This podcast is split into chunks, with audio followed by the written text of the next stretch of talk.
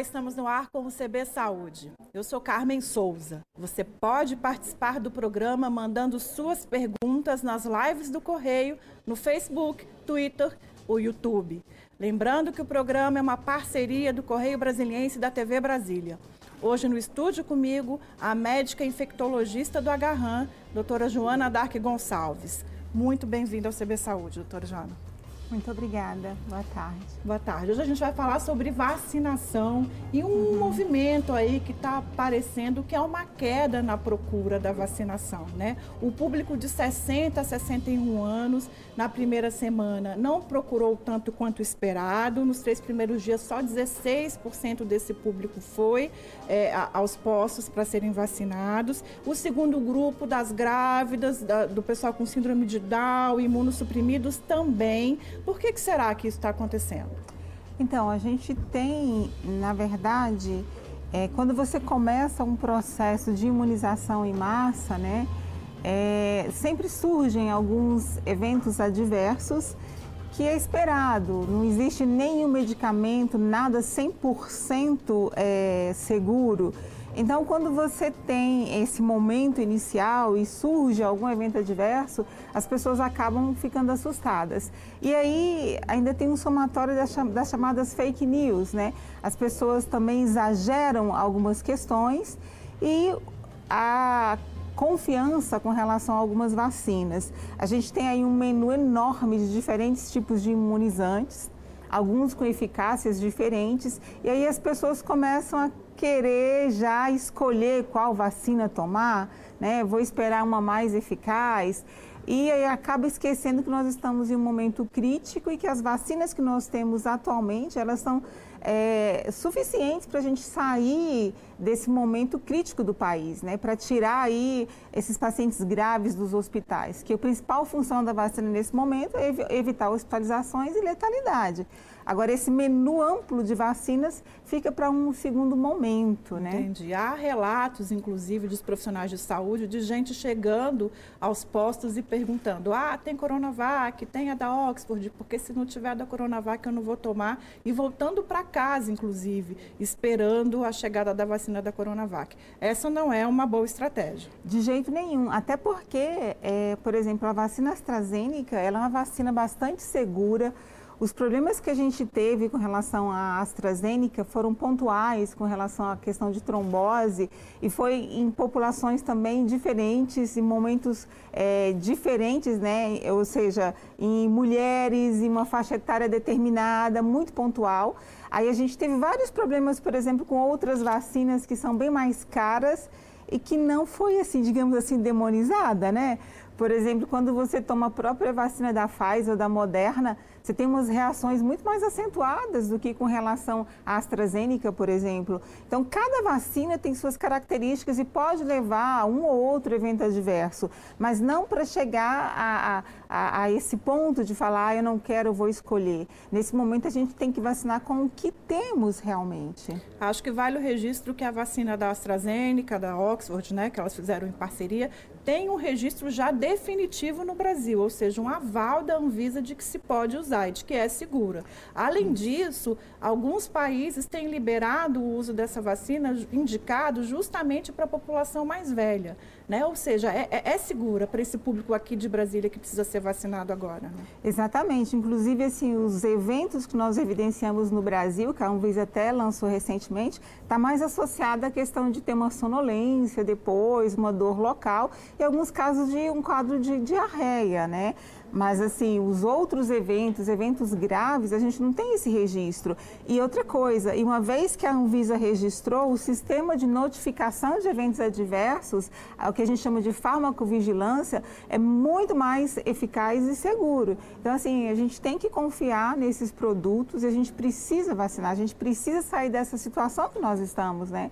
E voltar à, economia. Então, não está na hora de escolher. Ainda tem o risco de tentar escolher agora e depois não conseguir imunizar. E ficar né? sem, né? É. A gente tem um, um VTzinho do, do, do, público de 60 a 61 anos que foi vacinado e que está comemorando. Vamos dar uma olhada aqui antes da gente continuar. Todos os brasileiros sentem também a emoção no, no menor espaço de tempo esperando é que todo mundo chegue para todo mundo. Uhum, tá bem mais aliviado agora, né? É, o primeiro passo tá dado, né? Zero bala. Até, a, até é uma dorzinha que vale a pena, né? Vale a pena. Tava esperando muito. Deixa o dia chegar. Acho que é abraçar meus filhos, meus netos. Estão distantes há quatro meses, eu não vejo. Há muito, muito mesmo. Quase não dormi essa noite. Sim, é muito importante. Eu acho que para mim, como para todos, né? Para eles que estão aqui trabalhando, né? Então, tem um pessoal aí comemorando, né? Quem é vacinado. É, e aí a minha pergunta é: quais são os riscos de não ser vacinado, chegando o seu momento de ser contemplado aí com, com uma dose da vacina? Então, é uma oportunidade única. Tem muita gente querendo vacinar e algumas pessoas ah, não comparecendo, né? Então, isso é ruim para quem não se imuniza, porque a gente tem a perspectiva de uma terceira onda, a gente está nesse momento num período de inverno, a gente tem a questão de outras doenças virais que podem se sobrepor à questão da, do, do, da Covid. Então, a pessoa não imunizar, ela está perdendo uma chance única de minimizar os danos e de ter aquele risco de vir a sofrer realmente com relação à doença. É, quem fica doente quem perde um familiar não perde a oportunidade de se vacinar. Então, assim, é, a maioria da população não passou por essa situação. Então, não espere esse momento. Na verdade, você tem realmente que aproveitar esse momento para você, para a gente conseguir chegar à imunidade de rebanho. Então, tem que vacinar mesmo, né? É, e acho também que tem uma, uma perspectiva com relação a um, efeito coletivo desse não vacinar, né? Digo isso com relação à possibilidade de surgimento de novas cepas, a gente pode falar nesse sentido também? Com certeza, porque essas novas variantes, né, as chamadas variantes de atenção, é, se você não imuniza, e se você faz só uma dose, por exemplo, não segue o que, tem, o que é recomendado, existe um, uma, uma, tendência, né, a possibilidade de você ter o que a gente chama de escape imunológico e a vacina não cumprir a função é, dela, né, essa eficácia ficar bem menor. Apesar de que com as novas tecnologias, com as novas variantes, os modelos de vacina eles vão sendo ajustados também. Isso é um ganho. Né, com a questão da Covid-19, o ganho científico, tecnológico em relação às novas tecnologias foi sensacional. Mas a gente não tem aí tempo e nem celeridade para produzir uma vacina é, com um número alto de mutações. Então a gente precisa conter aí, diminuir a transmissão mesmo, e a gente só vai diminuir isso, porque se eu vacino, por exemplo, o que, que acontece? Mesmo que eu venha me infectar, eu vou transmitir menos, eu vou ter menos sintomas e vou ter menos possibilidades de adoecimento. Então você é, corta aí a cadeia de transmissão. A única forma tem que ser imunizando. Controlando, né? A senhora uhum. falou em recomendações, em seguir recomendações, e é também um dilema que tem acontecido aí com relação à vacinação. Um primeiro é com o receber a segunda dose, né? Tem uma estimativa aí de que pelo menos um milhão e meio de brasileiros não receberam a segunda dose, alguns porque não querem e outros porque não têm. Né? É, qual o efeito disso, de não seguir essa recomendação? É, a gente não tem muitos estudos ainda com relação aos intervalos e você não receber a segunda dose, né? É, o, o, que a gente tem de evidência é que você precisa é, é, fazer a segunda dose com o intervalo recomendado. Agora, sempre se discutiu a possibilidade de fazer uma dose, de prolongar esses intervalos. Desde o início, né, alguns governos tentaram utilizar isso como estratégia para imunizar rapidamente um número grande de pessoas até você produzir a segunda dose no tempo esperado. Só que esses prazos nem sempre foram cumpridos, né? Teve muitos problemas associados a insumo. Então, é, é muito perigoso não seguir é, esses intervalos, né, essas recomendações. É, existem já algumas mudanças, por exemplo, já se discute se eu faço a dose de uma vacina hoje e não tenho a segunda dose da que eu espero, será que eu posso fazer outra? Aí já estão discutindo em alguns locais, parece que sim. É, algumas pessoas, por exemplo, vacinaram com uma vacina e teve uma reação mais acentuada, e aí eles já estão recomendando um outro tipo de vacina. Então, assim, tem muitos estudos em andamento, tem muita coisa sendo pensada ainda com relação a, ao esquema vacinal associado à Covid. Até a questão do tempo de proteção. Existem também aquelas pessoas que tiveram Covid e que vacinaram. Aí se discute, é, vai ser uma dose só para quem já teve Covid, porque aí a vacina vai servir como um reforço, né? como uma segunda dose. Então, existem inúmeras discussões e estudos é, nesse sentido, mas até o momento ainda não tem nada consolidado com relação a, a, essa questão de tempo. O que se sabe é que tem que ir vacinar quando é, chegar o seu momento. Exatamente, e cumprir os intervalos, né? E existe esse risco grande, não cumprir os intervalos é ruim porque aí você vai ter aquela falsa sensação de segurança de que, ai, fiz uma dose, tá bom. Será?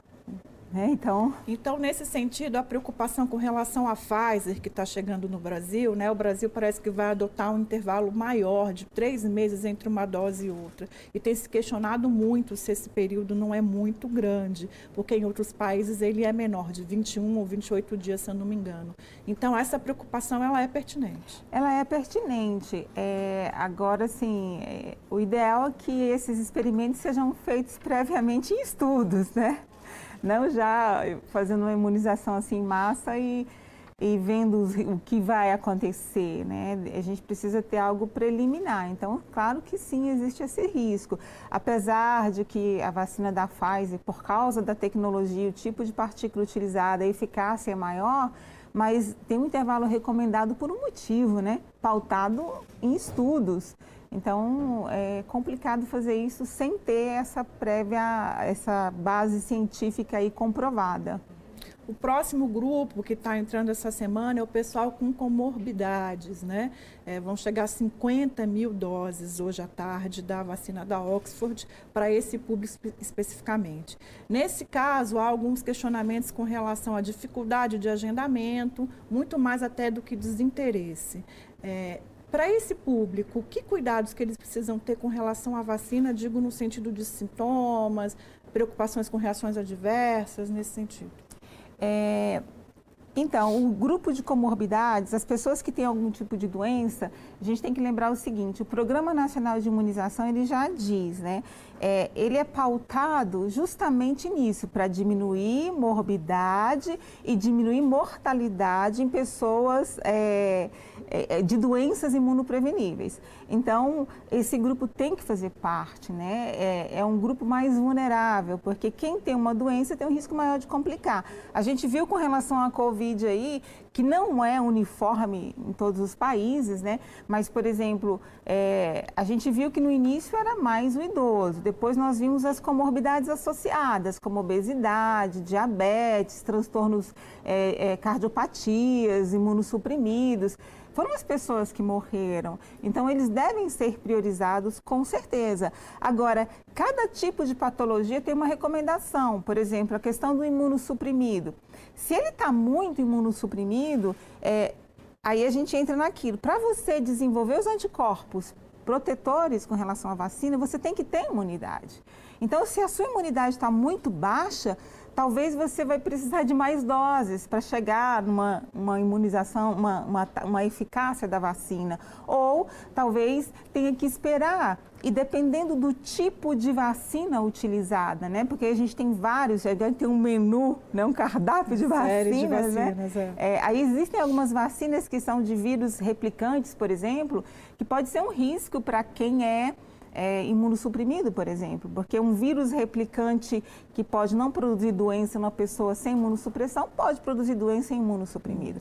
Então, essas comorbidades elas devem ser avaliadas, né? para saber qual o grupo que pode ou não receber determinadas vacinas. A gente pode dizer que um, um, grupo específico tem mais risco de ter um efeito colateral? Digo isso até por conta da, trombo, da trombose especificamente, não? Sim, por exemplo, é, em alguns países eles criaram um score de risco, né? Aí eles dividiram a população. Como é, é, alguns países, por exemplo, não conseguiu adquirir um único tipo de imunizante. Até por essas questões é interessante ter vários, né? Então, alguns países dividiram. Faixa etária tal vai fazer AstraZeneca, outra vai fazer Pfizer. Ou vacinou-se uma população e você viu uma reação intensa com relação a, no pós-vacina. Aí você vai fazendo os ajustes. Então, essa categoria aqui precisa mudar para um outro tipo de vacina. E aí você vai monitorando esses eventos adversos e vai indicando segundo a patologia e segundo tipo de vacina. Entendi. A senhora falou aí de pós-vacina. Tem um movimento também que, que tem ganhado força que é fazer o teste pós-vacinal para saber se a vacina gerou o efeito esperado. É, isso é recomendado? Não, porque a, a, o nosso sistema imunológico, ele responde de diversas formas, né? A gente tem a produção de anticorpos, né? A gente tem a chamada imunidade é, humoral e a celular. A celular, por exemplo, não dá para você mensurar facilmente. E às vezes, quando você faz só titulação de anticorpos, é, dependendo do tipo de vacina, você vai precisar de metodologia diferente.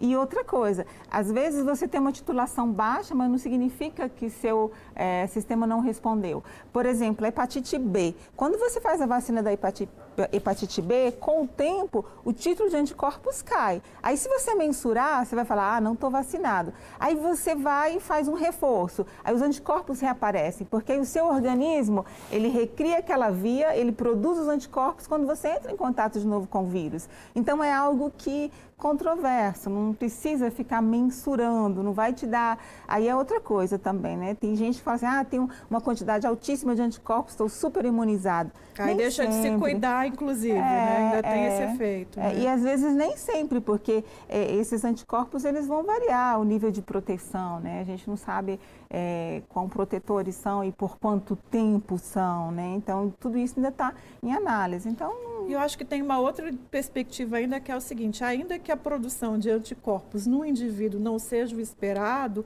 a vacina tem um efeito coletivo de proteção também, né? Então, essa avaliação individual, em alguns momentos, ela perde até o sentido. Com certeza, com certeza. Essa questão do coletivo é essencial, é o que você falou. Por exemplo, algumas comunidades, elas passaram até a reduzir a utilização de alguns equipamentos, né, como a máscara, fora, quando o coletivo já está né, é, imunizado. E aí, como você é vacinado, você não vai transmitir de uma forma mais intensa, então aí paulatinamente a gente vai ter daí essa proteção.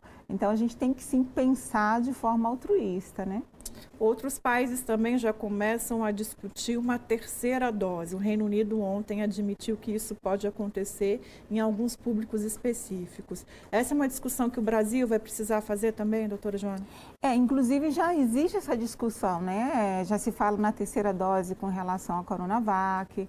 É, é importante, até porque, por exemplo, quando você pega um país como o nosso, onde a gente fica ali no topo da pandemia, né, e reduz não de forma abrupta, mas fica um longo período com um número elevado de pessoas expostas, imagina a quantidade de mutações, né? Imagina a quantidade de mudanças. E aí essas, essas doses, elas podem ir variando também de acordo com as mutações, porque aí os centros de referência genômica, eles vão analisando as mutações e hoje com essas tecnologias, como eu falei, você pode até ir ajustando é, qual, qual molécula que você vai utilizar para ser mais eficaz. Então, é, é, é, pertinente isso, né? Nós também temos que fazer isso, a gente precisa se ajustar também às novas tecnologias, que serão mais fáceis de se produzir vacinas é, e até se adaptar, porque a gente perdeu muito tempo aí, porque nós não conseguimos fazer nenhum tipo de medida restritiva eficaz. Então, agora a gente precisa ser eficaz com relação à vacina, eficiente aí para é, nessa questão de imunização, porque a gente já viu que alguns pilares aí a gente não vai conseguir cumprir.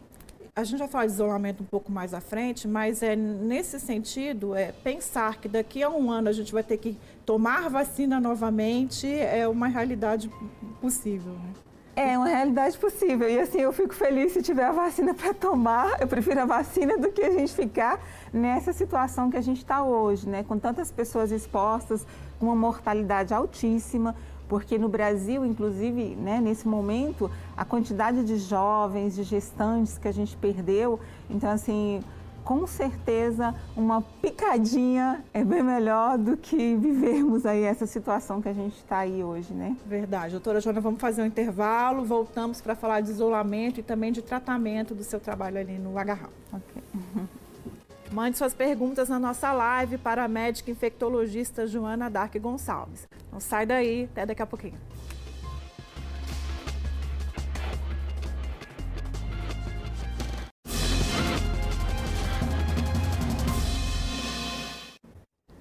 CB Saúde está de volta. Seguimos a nossa entrevista com a infectologista Joana Dark Gonçalves. É, doutora Joana, a gente tem um vídeo aqui da Vitória. A Vitória tem síndrome de Down e estava numa expectativa assim de tomar a vacina. Chegou o momento dela, né? Vamos ver o vídeo da Vitória. A Vitória é uma das mais de 10 mil pessoas que tem síndrome de Down aqui no Distrito Federal e também no entorno. A Vitória tem 22 anos, estuda, namora e se diverte como qualquer um da sua idade. E agora usa as redes sociais para lutar contra o preconceito. Ai, quero passar um muito abraço para meus amigos, para meus fãs e ser muito obrigada por mim. Eu adorei participar. Eu tô sempre muito feliz. Eu fico feliz, eu amo, eu quero muito vacinar é importante para minha vida, que, que acaba logo essa pandemia. Terceiro, quero uma cerveja, por favor. Vitória está no grupo aí que já pode ser vacinado e também num grupo em que a demanda está abaixo do esperado. O GDF lançou uma campanha essa semana também, reforçando que todas as vacinas são seguras. Queria que a senhora reforçasse um pouco esse recado. Com certeza, as vacinas são seguras e é para vitória, né? é para vitória e quem tem algum tipo de comorbidade tem que ir, né? E assim, é, uma das coisas às vezes é a dificuldade de acesso, né? Então assim, é, essa logística de se fazer rapidamente, de vacinar todos os grupos, é difícil, tanto a logística quanto a chegada do insumo, né? Às vezes está no meio do processo e aí falta o insumo. Mas eu espero que a Vitória seja vacinada logo, né? É a vez dela agora. Ela né? foi vacinada. Ah, a gente foi, recebeu um é vídeo, estou vendo aqui que a gente recebeu um vídeo da família mostrando a Vitória sendo vacinada. Vamos ver.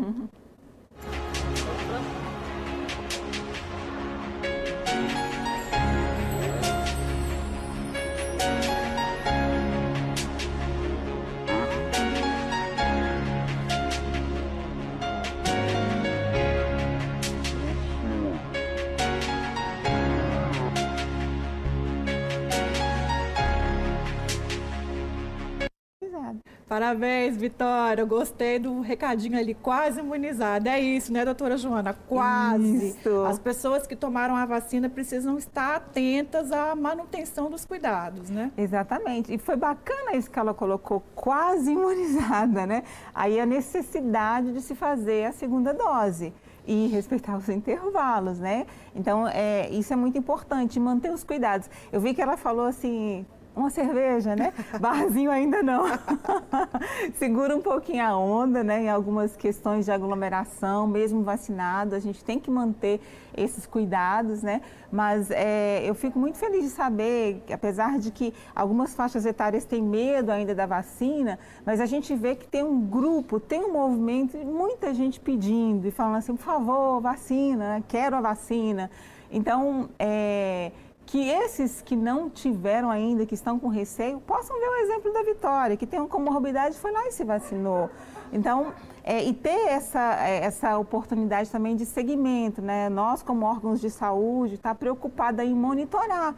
E isso tem a farmacovigilância. Se tiver alguma questão, tem um site da Anvisa onde pode informar, procurar os serviços de saúde e vai dar tudo certo, né? Com relação.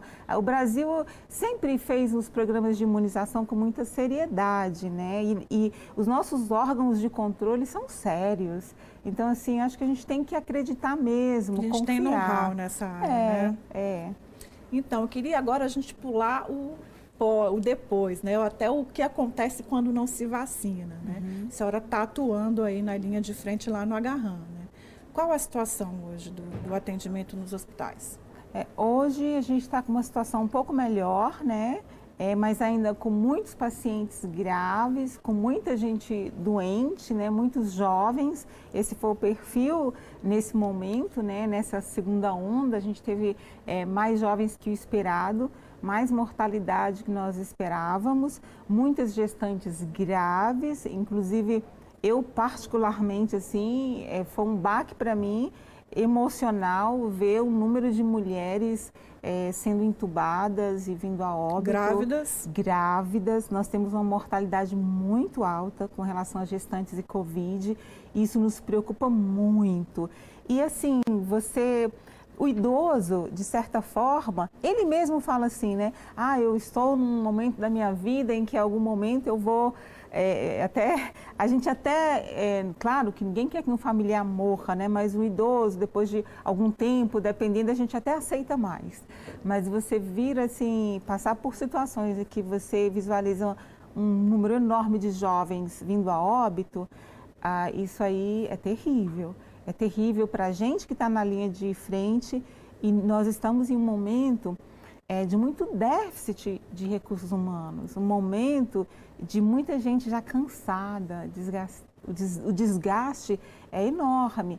Então, é, e com a possibilidade ainda de uma terceira onda, a situação pode ser mais grave ainda, né? É, tem uma sensação de que essa onda é, está, que o pior já passou, e às vezes as pessoas têm uma leitura de que pode voltar a retomar algumas atividades em que estavam suspensas, algumas medidas até, inclusive, que afrouxam né, e facilitam é, é, o desrespeito a algumas regras de isolamento, mas pelo contrário, né, assim, é, é, é a expectativa, infelizmente, do, dos profissionais de saúde é que volte a piorar, né? É, é, essa situação que a gente vive, ela é muito similar no mundo todo.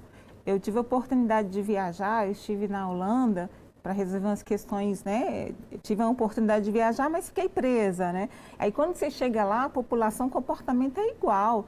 Fica todo mundo doido para sair, a manifestação do comércio, eu quero sair, eu quero, é, não aguento mais, tem a questão saúde mental. E o comportamento é muito similar, não é porque está no primeiro mundo, não. Todo mundo tem esse desejo. E inclusive é assim, eles melhorou um pouco, aí relaxa um pouquinho para as pessoas pelo menos respirar, né? Fazer algumas atividades, mas sempre com muita cautela, sempre com muito cuidado e respeitando, principalmente o que a gente sempre fala, né? O distanciamento, a máscara. Aí eles relaxam um pouco em algumas medidas, mas depois vem com martelo, né?